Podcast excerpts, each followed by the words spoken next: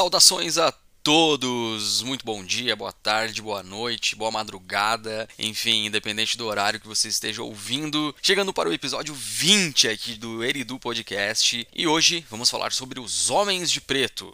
Nós somos eles. Nós somos os Homens de Preto. Mas não é sobre o filme com Will Smith e o Tommy Lee Jones, não, tá? Embora seria muito interessante fazer um episódio sobre isso, não. Hoje nós vamos falar sobre a lenda. É porque é uma lenda, isso é uma lenda lá nos Estados Unidos, mas será que isso não pode ser real, hein? Então hoje a gente vai descobrir a origem disso e algumas histórias também, né, que podem trazer algumas dúvidas para a cabeça de vocês de que talvez isso seja uma história real e os homens de preto talvez existam realmente. Então, roda a vinheta. Okay.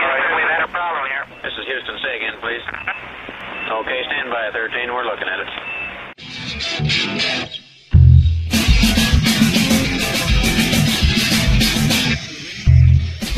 Os homens de preto. Né? Segundo pesquisas na internet, basicamente trata-se daqueles homens né, trajando ternos pretos e alegando serem agentes governamentais que tentam intimidar as testemunhas né, de avistamentos de OVNIs e de pessoas que uh, passam por essas experiências, né? seja abdução, avistamento, enfim, qualquer coisa relacionada a, a OVNIs e extraterrestres. E esses caras, então, né, supostos agentes, ou uh, eles intimidam essas pessoas para silenciar elas e elas não espalharem as histórias das experiências uh, com extraterrestres e OVNIs. Nos Estados Unidos, como eu comentei com vocês no início do episódio, é um, trata-se de uma lenda urbana, né? Como aqui no Brasil a gente tem a lenda do Saci Pererê, por exemplo, essa é uma lenda lá dos Estados Unidos dos Homens de Preto, como por exemplo lá tem também a do Pé Grande e outras coisas assim, né? Cada país, cada região tem a sua cultura. O primeiro caso teria sido relatado em mil, teria acontecido em 1947 conhecido como o incidente de Maury Island, lá no estado de Washington, na ilha de Mary. Foi relatado pelo morador Harold Dahl, que trabalhava numa patrulha recuperando algumas madeiras que ficavam flutuando lá das serrarias. Uh, em 21 de julho de 1947, ele estava trabalhando e por volta das 14 horas, a bordo juntamente com seu filho seu cachorro, além de dois tripulantes, dois trabalhadores também estavam a bordo desse, desse barco, né? Quando ele olhou para cima e avistou seis OVNIs. Exatamente. Seis discos voadores que desceram. E além disso, um detalhe, ele comenta que um desses OVNIs parecia estar com defeito. E o que, que aconteceu? Uma peça que ele não soube explicar o que era, enfim, né? É, super quente caiu no barco e matou, matou o cachorro que estava no barco e feriu um dos trabalhadores, que eu comentei que também estavam com ele. Nas palavras dele, ele conta a história como sendo uma chuva de metal, né? Então, é, eram objetos que ele não sabia o que era. Aqueles seis homens desceram, se aproximaram do, do barco, um deles parecia estar com defeito, e essa peça caiu e causou todo esse, esse estrago. Aí, então, no dia seguinte a esse evento, ele recebeu a visita e o famoso aviso dos homens de preto. Que é aquela coisa, né?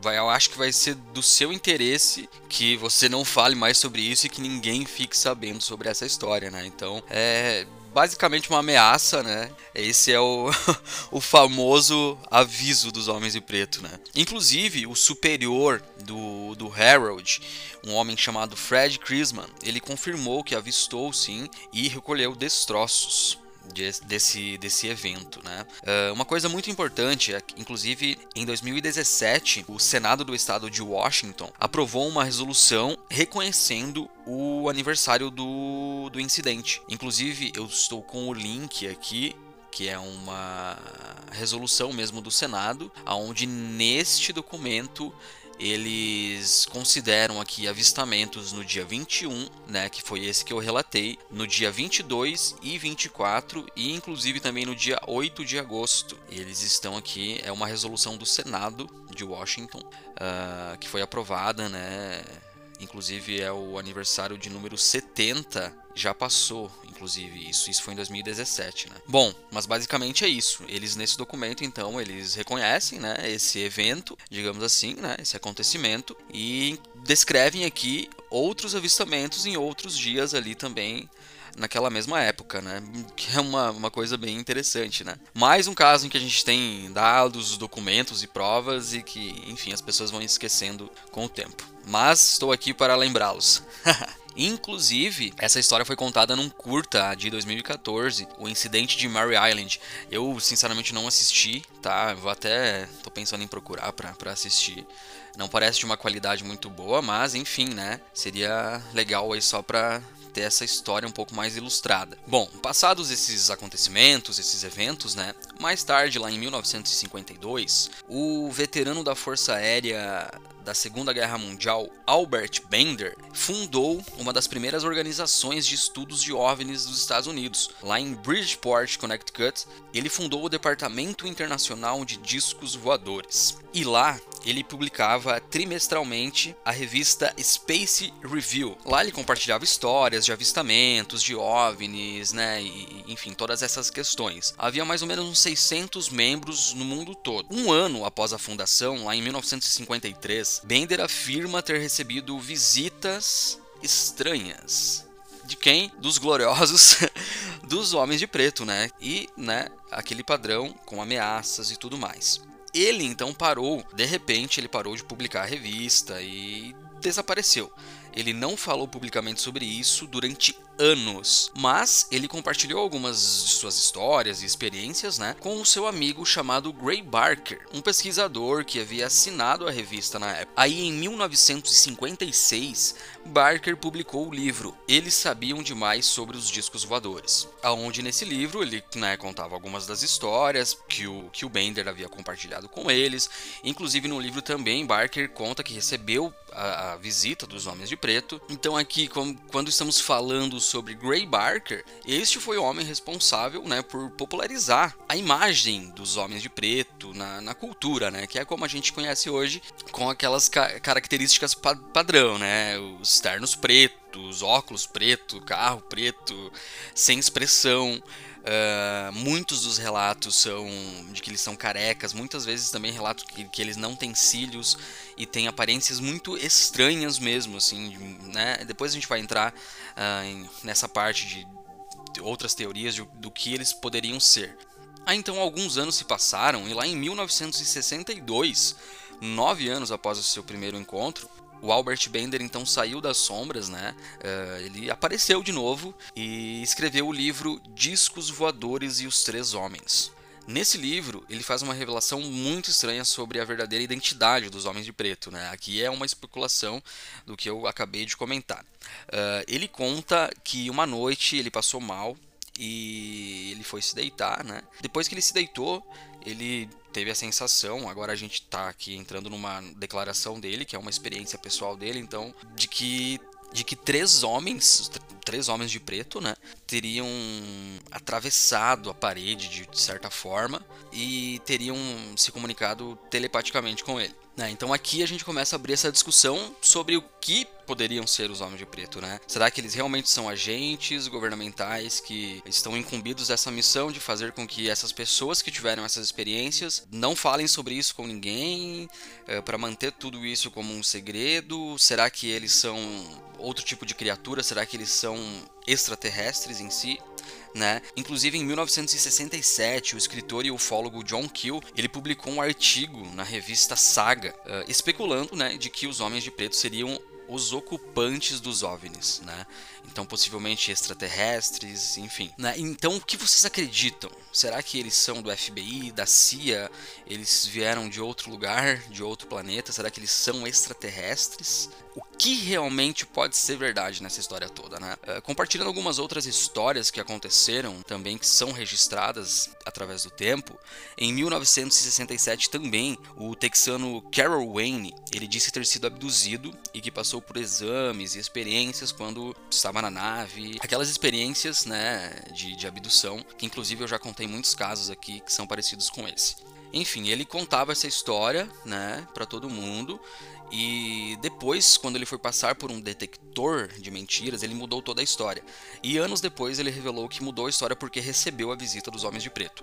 Então esse também é um outro evento registrado sobre isso, né? E temos também aqui o, o, caso que é bem famoso e que aconteceu em 1976. O psiquiatra Herbert Hopkins ele alega que, que após tratar um jovem que teria tido um contato com extraterrestres, né, uh, teria tido essa experiência, ele recebeu a visita também de um homem de preto.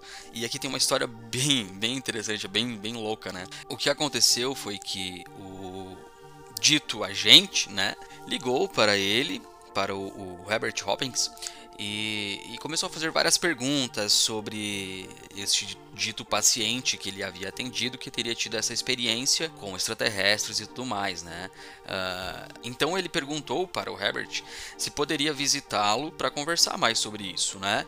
A princípio o Herbert não fazia ideia, né, de que ele poderia ser um, um homem de preto ou qualquer coisa estranha, né? Pensou que talvez fosse um outro ufólogo ou enfim. Então ele, ele disse que sim e estranhamente em poucos minutos o homem apareceu na casa dele, convidou para entrar e começou a fazer algumas perguntas. Né? Aí então, em, em um certo momento, o, este homem ele disse para o Herbert que sabia que haviam duas moedas no bolso dele. E realmente haviam duas moedas no bolso dele. E pediu para que ele tirasse as moedas. O Herbert, já muito preocupado né, sobre o que poderia estar acontecendo, uh, então esse homem pediu para entregar uma moeda para ele. Ele pegou essa moeda e ele não sabe explicar como ele teria feito isso, mas a moeda teria começado a ficar mais transparente, digamos assim, até que ela desapareceu. O Herbert perguntou para esse homem o que estava acontecendo e o homem então respondeu para ele que a moeda já não fazia mais parte da nossa dimensão e que ela nunca mais iria retornar. Aí, então, assim, ó, a cada segundo que passava, o Herbert ficava mais assustado, né, com essa com essa visita. Então esse homem perguntou para o Herbert se ele conhecia a história de um homem chamado Barney Hill, que havia passado por uma experiência também uh, com extraterrestre, com OVNIs, né, uma experiência de abdução. E se vocês se lembrarem, eu tenho certeza que sim, porque vocês me acompanham aqui fielmente, né, uh, eu fico muito feliz com isso. Mas enfim, se vocês se lembrarem, eu já contei essa história aqui, que foi o caso da Beth e do Barney Hill, aquele casal que foi, supostamente teria sido abduzido e passado por experiências, e isso aconteceu em 1961 né? Este caso da Beth e do Barney. Aqui a gente está falando que de um caso de 1976, tá? Mas o que acontece é que o Barney ele veio a falecer de hemorragia cerebral, ou pelo menos foi isso o que eles relataram, em 25 de fevereiro de 69. Então o Hopkins respondeu para ele que sim, conhecia essa história que havia acontecido em, um, em alguns, né? Não faziam muitos anos, uh, e que lamentava a morte do Barney, que havia sido noticiado naquela época, né? Como eu falei para vocês agora, que foi supostamente, mas não estou afirmando, né? Teria sido de hemorragia cerebral. Aí então esse homem misterioso balançou a cabeça e respondeu novamente pro, pro Hopkins que realmente uh, aquele homem, que, que era o Barney, havia, tinha um coração assim como o Hopkins tinha aquela moeda e que agora nenhum dos dois tem mais. então só para vocês se ligarem na, no teor da ameaça do Homem de Preto, né? Com direito a mágica ou alguma coisa sobrenatural, mas enfim, essa é uma história também né, um caso noticiado de uma suposta visita dos Homens de Preto. Mas afinal, no que vocês acreditam? O que vocês, o que vocês acham? Realmente os Homens de Preto existem? Existiram? Ou isso foi algo criado? Deixem as opiniões de vocês comentem lá no Instagram, me mandem se alguém recebeu já a visita de um homem de preto, por favor, me conte essa história. Uh, mas brincadeiras à parte, realmente são eventos relatados há muitos anos, né? Há mais de sete décadas, como eu comentei. E histórias com muitas, muitas vezes tem provas. E é lógico, eu trouxe alguns casos, né? Principalmente aqueles mais antigos de quando surgiu e os mais importantes da história. Mas nós temos muitas outras histórias uh, espalhadas pelo mundo todo de pessoas sim que tiveram experiências com OVNIs e extraterrestres e que depois disso receberam visitas de homens misteriosos vestidos de, vestidos de preto e tudo mais. Inclusive, algumas imagens de câmeras de segurança também rodam pela internet, mas isso a gente não consegue ter certeza de que não são vídeos fraudados ou que realmente são homens de preto, podem ser simplesmente homens de terno, né? Mas essas são, esses são os relatos, que são homens, sobretudo, muito estranhos. E algumas pessoas acreditam que eles são os próprios extraterrestres, outros acreditam que realmente eles trabalham para o governo para silenciar as pessoas, e enfim, algumas outras acreditam que isso não passa de uma lenda urbana lá dos Estados Unidos. Tá, mas e será que os homens de preto já apareceram por aqui no Brasil em algum momento? Olha, a verdade é que nós temos histórias, temos relatos e um deles vai ser o relato que eu vou contar para vocês no próximo episódio, que já está pronto, já está editado e eu logo logo vou subir aqui para vocês conferirem porque tá tudo dentro desse mesmo assunto, que é o caso do Aeromar, que aconteceu lá em 1980. Então não deixem de ficar ligados no Spotify, em todas as redes. Agora estamos de volta no Deezer, também Google Podcasts e enfim, estamos desbravando todos os possíveis meios. Bom, então agora vocês conhecem como surgiu essa história dos Homens de Preto e conseguem tirar algumas outras conclusões